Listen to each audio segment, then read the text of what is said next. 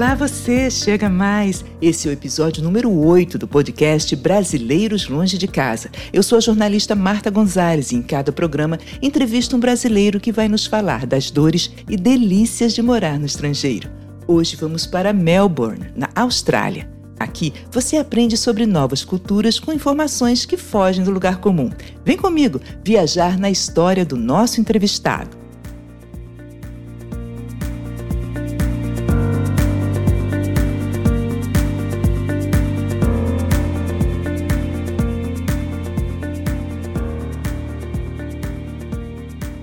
Segunda maior cidade da Austrália, Melbourne já foi eleita sete vezes. Gente, sete vezes. A melhor cidade do mundo para se morar. A cidade é a capital cultural, gastronômica e esportiva da Austrália. Tem eventos o ano inteiro. Não passa uma semana sem ter alguma atração bacana por lá. Bom, Talvez por isso justifique a fama que os australianos têm de serem bastante relax. Hoje nós vamos conversar com Gustavo Valentim, que mora na Austrália há cinco anos. Tudo bom, Gustavo? Oi, Marta, tudo ótimo. Melhor agora falando com você. Obrigada. É, obrigado pelo convite. Ah, obrigada a você por estar aqui conversando com a gente. Me conta, Gustavo, como é que você foi parar em Melbourne e o que, que você faz aí? Bom, é, eu acho que começa quando eu era criança. Eu acho que é, eu, eu tenho essa tia que morou no Canadá por, por alguns anos, é, durante a. Quando ela era mais nova, né? Acho que ela morou alguns anos, e quando ela voltou, ela contava tantas histórias e eu ficava tão maravilhado com aquela situação que eu acho que ali foi a sementinha de é, explorar o mundo, né? De morar fora, é, foi ali que foi plantado. Então, eu fui alimentando ao longo dos anos essa, essa ideia de morar fora do Brasil, experimentar outras culturas combinado também com a série de coisas que vem acontecendo nos últimos anos no Brasil, né, a falta de segurança e tudo mais. Então, em 2015, é, eu me casei, né, né, em novembro, e aí a gente decidiu que a gente não ia investir, a gente até tinha nosso apartamento, mas a gente falou que ia investir em mais nada, a gente, os presentes a gente pediu em, em até em dinheiro para os nossos, nossos familiares, e aí a gente, em fevereiro de 16, a gente, a gente decidiu vir, vir para a Austrália, aqui para Melbourne. E a, e a escolha da Austrália foi por quê? Por que motivo, exatamente?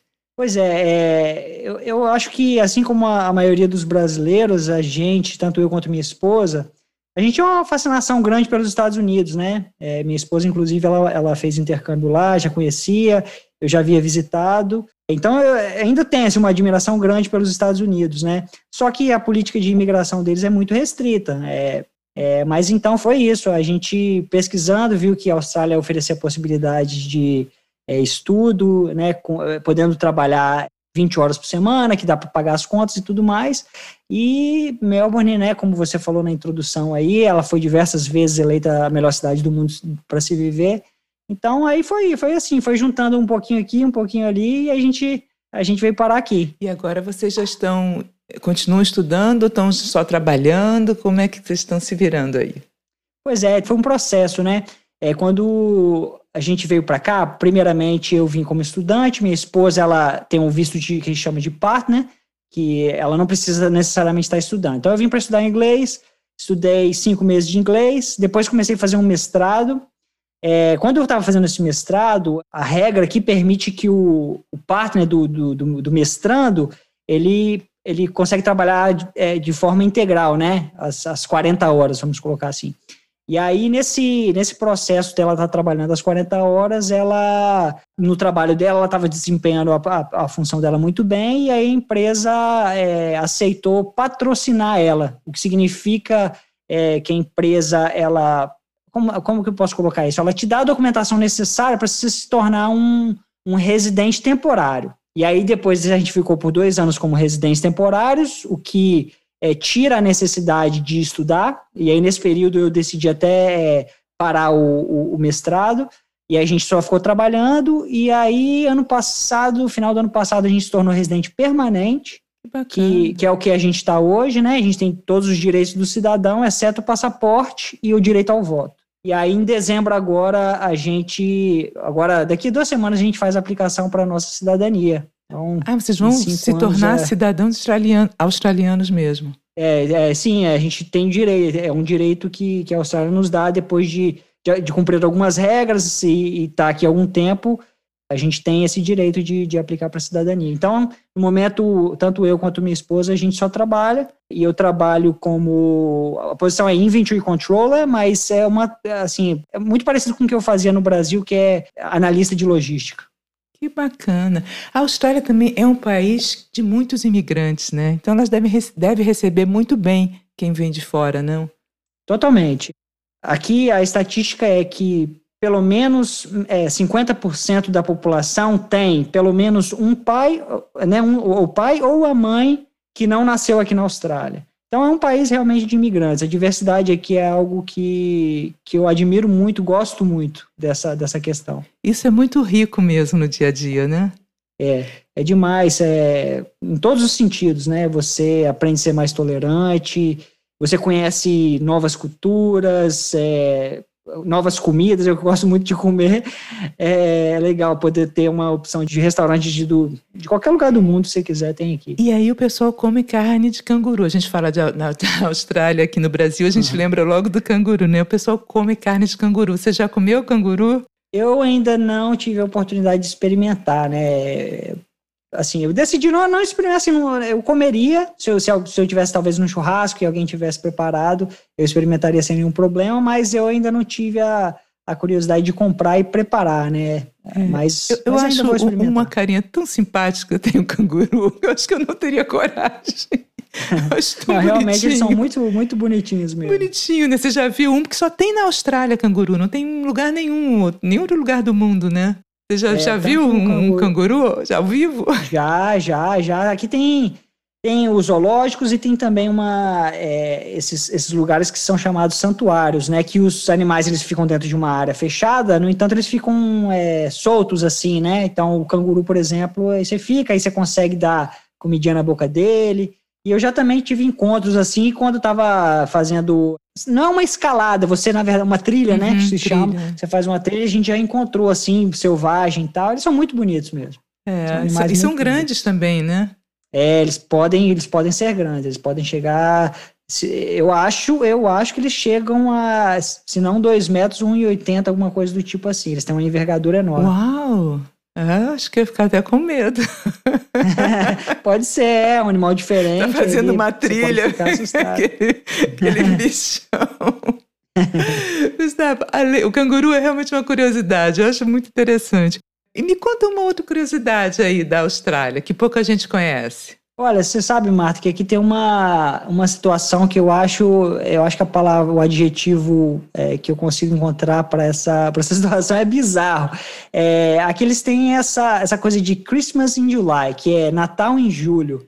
E eu, eu não entendia no começo por que, que tinha gente colocava pisca-pisca e decoração, né? É, e aí depois eu fui entender que eles comemoram. Faz tipo uma comemoração assim falso, assim, porque aqui é o inverno é em, em, em, em julho, junho e julho, e aí eles querem ter aquela sensação de comemorar o Natal quando tá frio, assim. Mas eu acho, eu essa eu não, realmente eu não vou, não pretendo aderir, não, porque eu acho que não, não faz sentido Sim. nenhum, mas é curioso. É, quer dizer, como tivesse dois, mas trocam presente, tudo não, é só a parte da decoração, é só como assim, vamos aproveitar esse cenário de neve, porque neva também, esfria muito, né?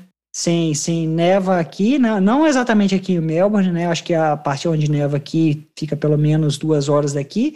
É, mas é, em, em, relação aos presentes, eu confesso que eu não sei. Eu não sei se as famílias elas fazem alguma troca de presentes e tal. Não, não me, não me desperta muita curiosidade além do, do que eu sei, não, falar a verdade. Porque aqui no não, esse negócio de duplicar a data festiva, a gente não pode estranhar muito, porque aqui tem carnaval também fora da época. Né?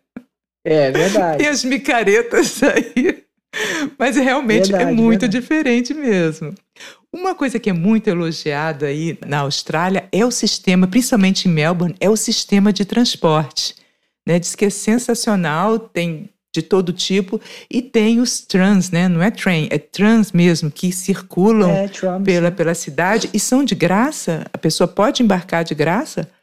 É, pois é, o, realmente o, o sistema de transporte aqui é, é muito bom. Funciona muito bem, os, são bem pontuais. E realmente tem esse, esse, esse modal de transporte, né? Esse, esse que chama, a gente chama de, de tram, Que são os, os bondes são os elétricos, né? São os bondes Isso, elétricos, né? É, é. Só que ele não é de graça, não. Ele, ele é pago, no entanto, dentro de, uma, de um perímetro, dentro do, do, do, do centro da cidade, existe uma coisa que chama Free Tram Zone, que é basicamente onde o trânsito circula sem que você precise pagar nada. Então, isso é muito útil para o turista que está ali visitando um ponto do outro, então ele pega ali naquela, desde que ele esteja dentro daquilo ali, ele não precisa de bater o cartãozinho dele lá no sensor para poder pagar, né? Isso. E também a cidade é muito plana, o pessoal anda muito de bicicleta. E quando aluga a bicicleta, vem junto o capacete, não é isso? Verdade, verdade mesmo. É, é tem realmente é, são muitas ciclovias, tem ciclovias paradas na cidade toda capacete aqui é mandatório, né? Então você tem que ser obrigado a usar. E quando você nas nessas bicicletas compartilhadas, o capacetezinho ele fica preso na bicicleta, então quando você aluga, você aluga junto com o capacete. Agora com, com esse advento aí do, da pandemia, né? Isso foi tá suspenso, né? Não tem mais essa, essa coisa do, do da, da bicicleta compartilhada, né? Para evitar a transmissão e tudo mais. E Gustavo, e como é que tá a pandemia? A gente está gravando aqui em novembro, né? Já no final de novembro. Como é que está a pandemia hoje aí na Austrália? Eu posso dizer que a situação aqui é excelente, especialmente quando comparada ao Brasil, aos Estados Unidos e alguns outros países, né? A Europa agora também está enfrentando uma, uma segunda onda aí bem pesada. Aqui, é, o total é, de vidas perdidas é, durante toda a pandemia é, não chegou a mil, né? 970 ou 940, não me lembro o exato, mas com certeza menos de mil. E aqui no estado, a gente está, hoje, dia 24 de novembro, a gente está há 24 dias sem nenhum novo caso e, nem, obviamente, nenhuma morte também. E ontem, a última pessoa contaminada saiu do hospital. Então, assim, os meios de comunicação, né, estão celebrando bastante, né, né os, os, os líderes públicos também estão comemorando essa, esse marco. Puxa, mas é um marco muito bom, é, claro. 24, esse Verdade. sim é o presente de Natal, né? Exa é, não. Mas olha, isso não veio a qualquer custo, né? Aqui no estado que eu moro, que chama Victoria, o qual Melbourne é a capital, a gente passou por um período muito difícil aqui de lockdown. A gente ficou 110 dias de lockdown então foi muito difícil, assim, muito restrito. A saúde mental ficou até comprometida. A gente fica, né, só dentro de casa Sim, e tudo é mais. É difícil, é difícil demais. Mas é, o australiano respeitava mesmo. Quer dizer, vocês só saíam o quê? Para o mercado, uma farmácia, só o mínimo. Sim, é exatamente isso, os serviços essenciais, né? Então funcionava nesse período tiveram várias, vários estágios e vários cenários diferentes, Sim. né? Mas no cenário mais restrito, você poderia ir uma pessoa dentro da sua casa, né? Se você tem uma família, você só pode ir um, ir no supermercado usando máscara, desde que o supermercado tivesse a 5 quilômetros dentro do raio, né, da sua, da sua moradia. E você tinha tempo também, no começo você podia ficar só uma hora fora de casa. Agora, Gustavo, de curiosidade, só podia ficar uma hora fora de casa. Como é que era, como é que isso era controlado? Pois é, é, assim, obviamente que você não controla todo o fluxo, né? Tem as amostragens e havia fiscalização. Então, diariamente a gente via na televisão de pessoas sendo multadas, porque ou estava excedendo o horário fora de casa. Aliás, o horário, eu confesso que eu não vi, mas eu vi muita gente sendo multada por ter passado dos 5 quilômetros. Porque o policial te aborda, né? Faz uma. pede a sua documentação e aí ele consegue identificar se você está fora dos 5 km, então a multa é na hora. O que eu acho interessante também, fazendo assim um comparativo, são dois países né, de dimensões continentais e, e a Austrália ela está bem na frente do Brasil e muitas vezes se atribui aqui no Brasil, né, costuma-se falar, ah, também a gente teve uma colonização muito ruim, para aqui vieram muitos presos, prostitutas, traficantes, etc e tal. E a Austrália teve uma colonização semelhante, né? A colonização da Inglaterra e foi a primeira colonização, né? Foram os condenados que foram enviados em barcos para a Inglaterra, para a Austrália. Então isso não justifica a gente querer justificar o Brasil, né? Isso não, não é por aí. A Austrália deu a volta por cima mesmo, né? É um país que todo mundo elogia a qualidade de vida. Você tá, você mesmo está dando seu testemunho aí de que é um lugar bacana para viver. O, o, brasileiro ele é bem, ele tem uma imagem boa aí na Austrália. O Brasil tem uma imagem. Que imagem que, que o Brasil tem na Austrália? Pois é, isso é uma coisa assim também. Isso vai para um nível muito individual de quem passou por alguma experiência com algum outro brasileiro, né? levando em consideração isso que eu acabei de dizer, eu, eu inclusive eu procuro sempre quando eu estou num lugar onde eu sou o único brasileiro, eu, eu sou muito cauteloso, porque a gente representa, a gente, a gente tem uma bandeira nas é. nossas costas que ela é invisível, mas se você agir de forma, é, sei lá, se você agir de forma errada, as pessoas que estão ao redor vão falar, ah, vai gravar, brasileiro. Então, numa próxima oportunidade, ela vai levar em consideração. É, mas, assim, baseado na minha experiência aqui, é, eu, eu acredito que o brasileiro, pelo menos aqui na cidade, na cidade de Melbourne, tem uma, uma imagem muito boa de povo alegre, né, comunicativo e principalmente muito trabalhador. Né? Eu acho que o perfil do imigrante brasileiro que vem para a Austrália no geral, ele é um perfil diferente de, por exemplo, os Estados Unidos, onde acaba muita gente que vai como turista, fica de forma legal e aí daí para frente você já não, não tem muita, muito parâmetro, né? A pessoa decidiu por, enfim, o motivo que ela precisou de, de ir para lá de forma ilegal.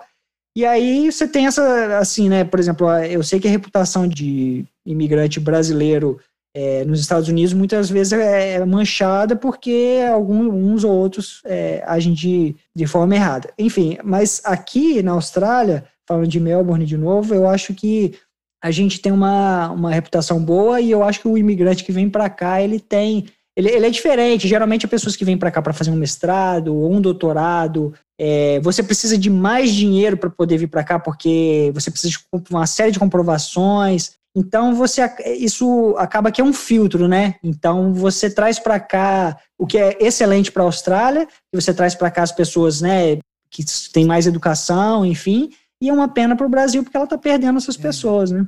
Uhum. E você já passou algum perrengue aí?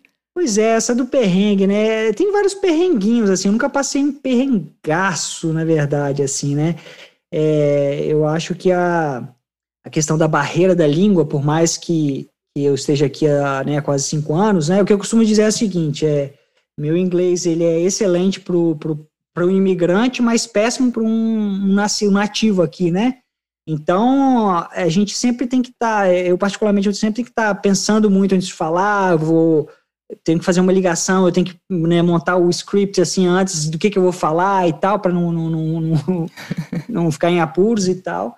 Mas, e aí, assim, dentro ainda dessa coisa da barreira da língua, né, uma das minhas experiências aqui foi trabalhar num hotel no, no serviço de quarto. Então, Diversas vezes eu passava muito perrengue para entender o que, que o hóspede estava querendo, porque às vezes tem hóspede que nem olha no que, que tinha no menu, às vezes o hóspede estava embriagado e ele queria determinadas é coisas. Difícil mesmo, não... né?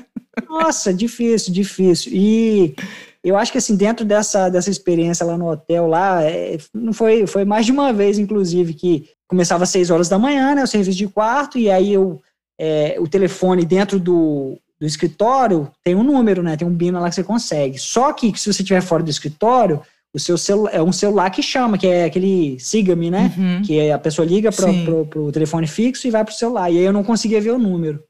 E aí, eu não sei, às vezes tava, não ouvia direito ou anotava errado o número. E aí batia seis horas da manhã lá com a comida assim. Ah, tá seu café da manhã. A pessoa, né, com aquela cara que eles são muito educados, né? no geral, mas você via que a pessoa ficava aborrecida, né? E aí você ficava também aborrecido. De férias, relaxando, cara, vem seis horas da manhã. Bater não, na e minha o pior, porta. sabe o que, que é? Porque além de você bater e acordar uma pessoa que não é, a outra pessoa que pediu, ela vai ficar esperando. Você chateia duas pessoas com um ato só.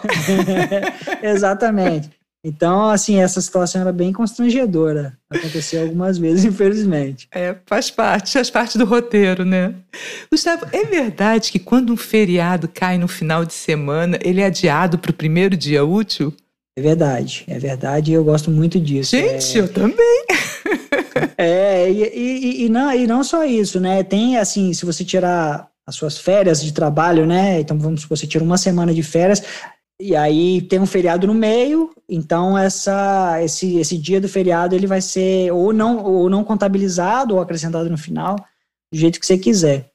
Ou seja, aquele feriado você pode ter certeza que você vai ganhar ele, né? Agora, outra coisa também que é interessante ainda nesse tópico é que Aqui, diferente do Brasil, você pode tirar suas férias do jeito que você quiser. Se tirar um dia, você tira. Se quiser, quiser tirar meio dia, você tira, desde que você tenha as horas. Porque você vai acumulando férias ao longo das semanas, né? Você vai acumulando horas. Então, Se você tem algum saldo positivo, você, você pode tirar a hora que você quiser. Então não tem aquela coisa de amarrar de ou 30 dias direto, ou às vezes 20 e 10, enfim. Eu acho isso fantástico. Muito interessante. Mas você tem, você está empregado, aí você tem que 30 dias de férias. Como é que é? é tem direito é, a 30 no final dias. Da, da, mesma coisa. É a mesma 30, coisa. Assim, mas aí se você vai fazendo horas extras, por exemplo, vai tendo um banco de horas, você pode tirar quando quiser. Se quiser tirar, vou tirar férias essa sexta-feira. Ok.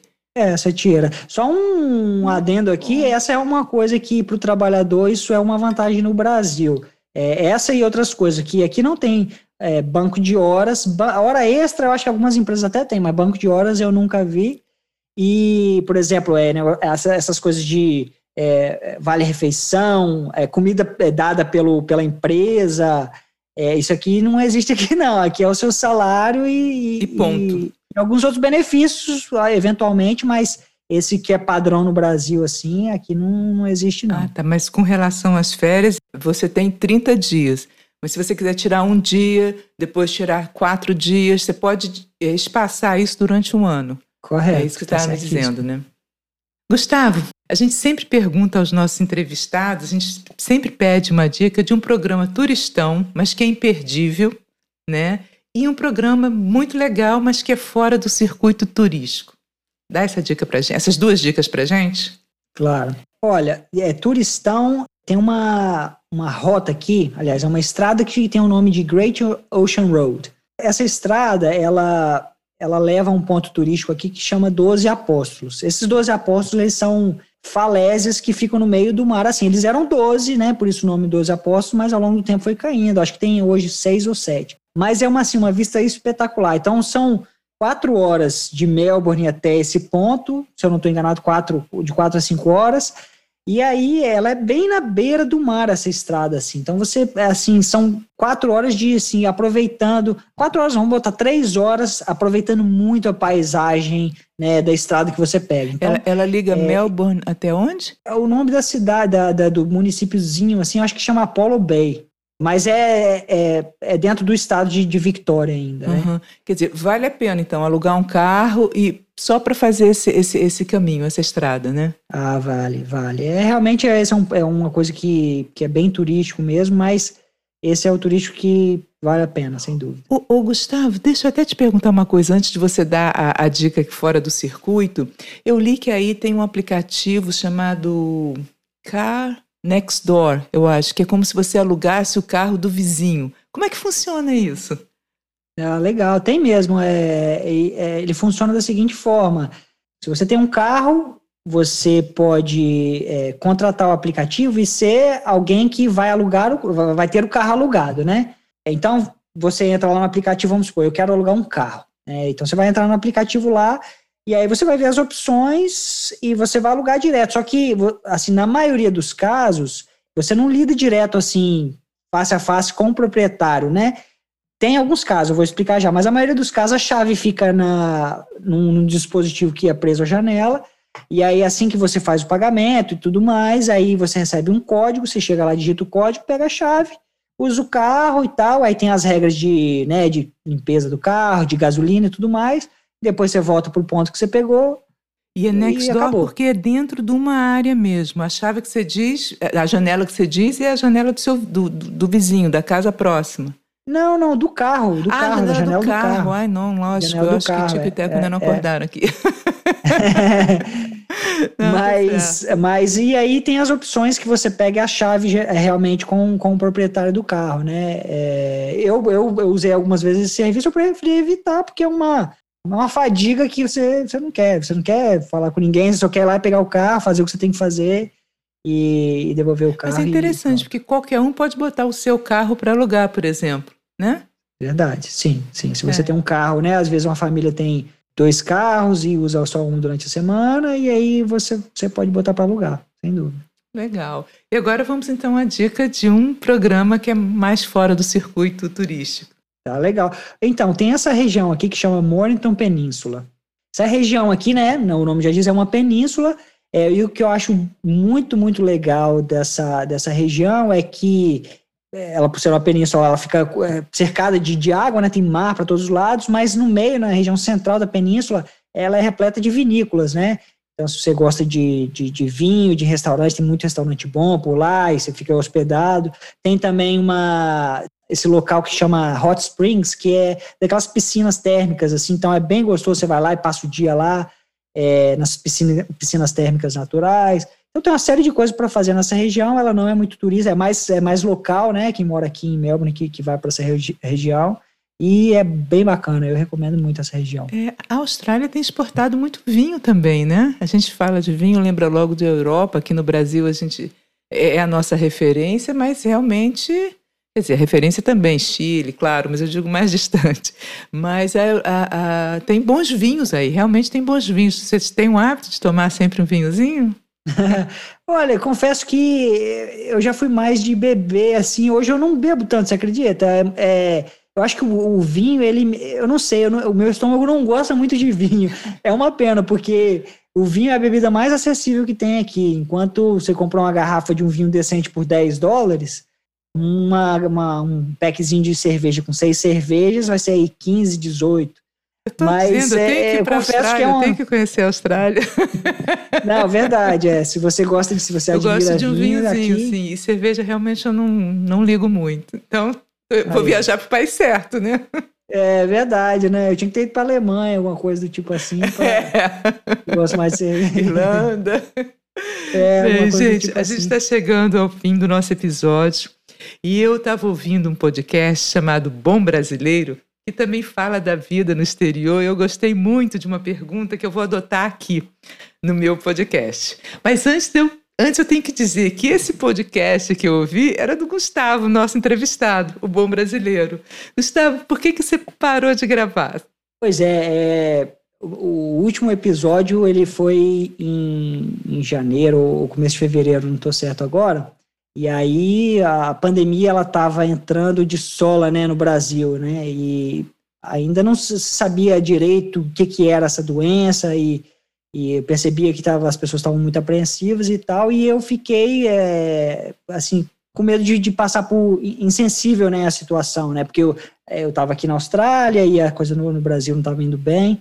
Então eu decidi dar uma pausa. E aí durante essa pausa me fez pensar, né, o quanto de tempo que eu estava realmente investindo no projeto, que é muito legal, né? Você está fazendo aí agora, você sabe o quão legal que é de entrevistar. Só que essa é só a pontinha do iceberg e a parte que realmente é muito prazerosa. Essa é a parte deliciosa, né? É, exatamente. Mas o trabalho que dá por trás para editar, para divulgar, para conseguir pessoas, para acertar a agenda, né? Agora você, você 5h45 da manhã você estava aqui falando comigo, né? Para a gente acertar a questão do horário. Sim, são 14 horas de diferença, né? é, 14 horas de fuso horário, então essa parte ela demanda muito. E outra coisa também, né? É, eu não sei se você é assim, eu ficava 24 horas pensando o que, que eu ia fazer. É, com podcast, o que, que eu ia falar, qual o roteiro que eu ia usar, de onde que eu ia conseguir é, né, convidado e tudo mais. É, eu acho que tem então, uma coisa também gente. que a gente... Isso eu acho muito gostoso também, mas demanda um tempo. Eu adoro viajar, mas é claro, a gente não conhece o mundo inteiro. Então, por exemplo, eu não conheço a Austrália. É claro que eu fui ler um pouco antes fui pesquisar, fui né? Você quer enriquecer o programa, não falar muita bobagem, né? Então tudo é isso demanda um tempo, realmente, realmente demanda um tempo. Mas eu ouvi é, dois episódios e vou voltar lá para ouvir os outros e eu achei muito bacana. E você faz uma pergunta muito legal lá que eu vou roubar, gente, assim, tô roubando na cara do dono da pergunta, mas eu achei muito interessante, eu vou adotar. Tranquilo. Então me diz, é, o que, que os brasileiros deveriam aprender com os australianos e o que, que os australianos podem aprender com os brasileiros? Olha, tem tanta coisa dos dois lados. É, eu acho que essa troca, ela, se pudesse ser, ter uma forma mágica de, de trocar vários elementos das duas culturas, seria maravilhoso, porque tem muitas coisas. É, bom, do australiano para aprender com o brasileiro. Eu acho que o brasileiro ele é muito comunicativo, ele é aberto. A gente, comparado a outras culturas, é, eu, acredito que a gente tem mais facilidade de se relacionar. Assim, eu como brasileiro, obviamente, eu sinto falta dessa coisa. Eu, assim, eu demorei para entender que aqui é, é, é, é ok isso acontecer, sabe? Então, eu acho que essa coisa da, do tratar o outro assim nas relações mais próximas, relações de trabalho e tal, eu acho que é uma coisa que o australiano é, poderia, é, sem dúvida, aprender com, com a cultura brasileira. Agora, o contrário, eu acho que o, o brasileiro ele é muito cheio de opinião, sempre, né? Mesmo quando ele não é perguntado. Aqui, o, a pessoa que é cheia de opinião, ela tem uma má reputação, porque ela é cheia de opinião, né? Então, eu, eu acredito que seria melhor para o brasileiro se ele se contesse um pouco mais com a questão da opinião e manifestar a opinião se fosse perguntado sobre alguma coisa. Mas você diz assim, é, é, tipo assim, o dono da verdade, não? Ou é de falar mesmo, de ter eloquência, de estar sempre falando? É, eu não diria que é a questão da eloquência, não, né? Eu, eu diria que é mais a questão de se, se posicionar mesmo quando não é perguntado, né? Se surge algum determinado assunto, é comum pelo menos eu estou falando pelo, pelo meu círculo, obviamente, né? Pela minha experiência e tal. Não sei, um assunto mais maduro assim, você está falando sobre exportação de calçados é, num grupo, é, com três, quatro amigos e tal, você viu um fato interessante, e aí você começa, você sabia que o Brasil é o quarto maior produtor de calçado no mundo e tal, e aí alguém vai, é, é comum você ver, ah, mas aqui o Brasil poderia ser a maior, é, a maior potência, só que é muita corrupção e tal, e começa e vai para aquele assunto de sempre, termina e tudo mais. Então, eu acredito que é muito comum isso no Brasil, enquanto que aqui eu acredito que as pessoas se retêm mais a opiniões, assim, que às vezes a opinião, ela, é, não sei se você percebe isso, mas às vezes, dependendo da opinião que a pessoa dá, ela encerra um assunto. É verdade. Então, aí fica assim, se você, ou você entra no embate, ou você, é, é verdade, é e tal. Aí acabou o assunto, e aí a pessoa muda de assunto ou, ou fica aquele clima é, sem graça. Talvez a gente tenha que aprender a ouvir mais, né? É, absolutamente, é. absolutamente. É. Ouvir é importante. E Gustavo, e para agora, para encerrar mesmo, tem alguma mensagem, alguma coisa que você queira deixar para os brasileiros? Ou alguma frase que hoje faz sentido para você, que você queira divulgar, dividir? É, né, é, realmente, eu não, não, não, vi, não teria agora, assim, de debate pronto, uma frase pronta e tal. Eu acho que eu vou deixar uma mensagem pro, pro brasileiro que tem esse sonho, assim como eu, como eu tinha esse sonho e hoje eu tenho esse sonho realizado de, de, de viver uma experiência fora.